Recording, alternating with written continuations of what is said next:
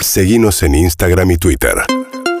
Arroba Urbana Play FM. Muy bien, 7 y 36 de la mañana sigue el paro de transportistas, les contamos las protestas. En realidad, Daniel Rambó es transportista, tiene 49 años, está en San Francisco, Córdoba. Estuvo también en el corte que hubo acá que desalojó Bernie eh, en la autopista La Plata, Buenos Aires hace unos días. ¿Qué tal, Daniel? Buen día.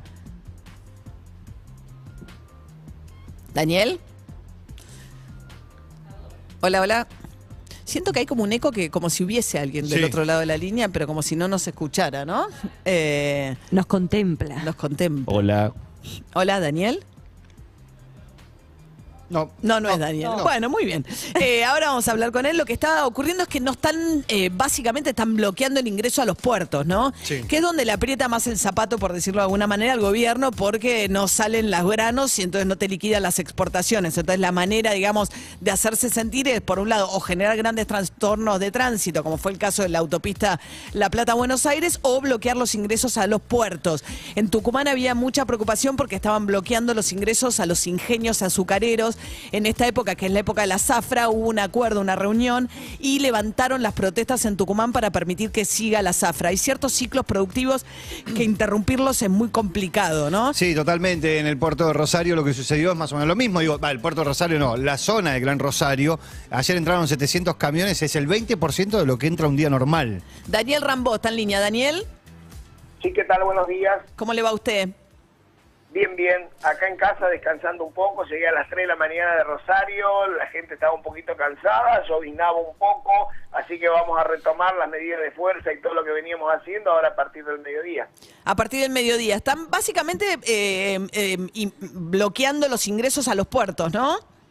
Estábamos bloqueando sobre el puente del Carcarañá y ahí atrás de sería apenas bajás de San Lorenzo Norte que agarrás la, la ruta 11. Pero es una zona, digamos, de salida de gran parte de los granos de Argentina al mundo.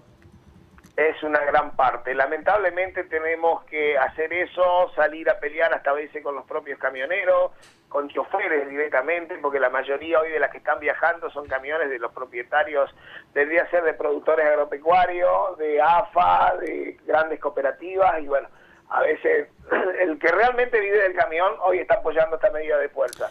Claro, una cosa son los choferes, lo que usted plantea que son camioneros, que son choferes co- contratados para manejar un camión que no es, es propio y los que están llevando adelante esta medida son mayoritariamente los transportistas que son dueños de sus propios camiones.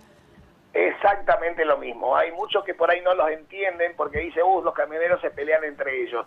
Sí, a veces lamentablemente hay discusiones. Eh, ¿Por qué? Porque si loco no, ¿por qué no parás? ¿Por qué no acompañás? Y dice, y mi patrón me manda. Claro, hoy no nos olvidemos que el 20% de los camiones que hoy están transportando cereal son de los productores agropecuarios y las cooperativas. El que vivimos del camión hoy estamos parados porque no podemos solventar más los gastos y, eh, y encima por la gran problemática que tenemos por el tema del combustible. Claro, hay un precio blue, ¿no? Cuando se consigue gasoil hay que pagar lo que te piden. Exactamente, una vergüenza lo que estamos viviendo. El gobierno nos da a través de IPF un combustible de 151 pesos el litro, pero resulta que vos vas allí, la Action y otras estaciones de servicio y el precio lo pone el que, eh, el que quiere, depende de la cantidad de litros que te puedan dar. Este, hemos llegado a pagar a- hasta 280 pesos el litro de combustible. ¿Y ahora mejoró la situación o todavía, digamos, eh, porque se supone que el IPF ya contrató los barcos que están llegando, hay mejora, empeora, ¿ustedes lo sienten? ¿Llega un barco y enseguida mejora la situación? Hace cuatro días atrás llegaron ocho barcos. De los ocho barcos, cuatro barcos se trasladaron a otro barco y se fueron a Uruguay. Dos quedaron para la Argentina y los otros dos se están yendo por transportistas, por transporte boliviano a Bolivia. Esa es la situación. Están exportando el gasoil que realmente va a ser para nosotros. No, bueno, ¿usted qué dice? ¿Que lo están dejando ir a propósito? Obvio, si reciben un barril a 57 dólares, lo están exportando a 165, 170 dólares. Entonces, a ver, el negocio cuál es? Tratar de recibir los dólares para solventar el quilombo que tenemos en la Argentina y pagamos las consecuencias todos los argentinos. Bueno, hay una escasez en el mundo entero. Habrá visto, hay protestas en, en- en Ecuador hace 10 días, hay protestas en Brasil, relevó eh, Bolsonaro a dos presidentes de Petrobras. Digamos que el tema del combustible, hay países que le han quitado directamente todos los impuestos. Digamos, en el contexto mundial en el que estamos, no somos el único país con problemas de combustible. Se están llevando el gasoil nuestro a Paraguay, Brasil y Bolivia. Bien. Ese es el problema que tenemos en la Argentina. Ese realmente es el problema. No disfracemos la historia. Nosotros somos transportistas, recorremos el país y estamos viendo la situación de lo que está pasando en el mundo. Bien. ¿El transportista viaja solo? El transportista viaja solo, viaja acompañado, por ahí viaja con su hijo, pero nosotros recorremos el mayor del tiempo arriba de los camiones solos. Ajá. Bien. ¿Y cómo sigue entonces? Hoy vuelven a la ruta ahí en Rosario.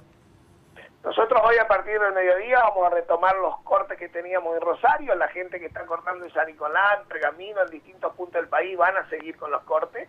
Estamos, estamos tratando de que si esto no tenemos una reunión como habíamos planteado, como habíamos negociado a través del gobierno que se iba a sentar con nosotros el día miércoles, el ministro de Transporte en, en Buenos Aires, cosa que no lo hizo, eh, este, vamos a seguir nosotros hasta no tener una reunión con el con el ministro de Transporte en persona, no vamos a levantar la medida de fuerza. Lo que sí vamos a tratar de, en este fin de semana, tratar de que los autos puedan circular normalmente, que los colectivos puedan circular, pero vamos a tratar de ver si esto no tenemos una solución, el lunes, el lunes hacer una, una movilización masiva hacia Buenos Aires.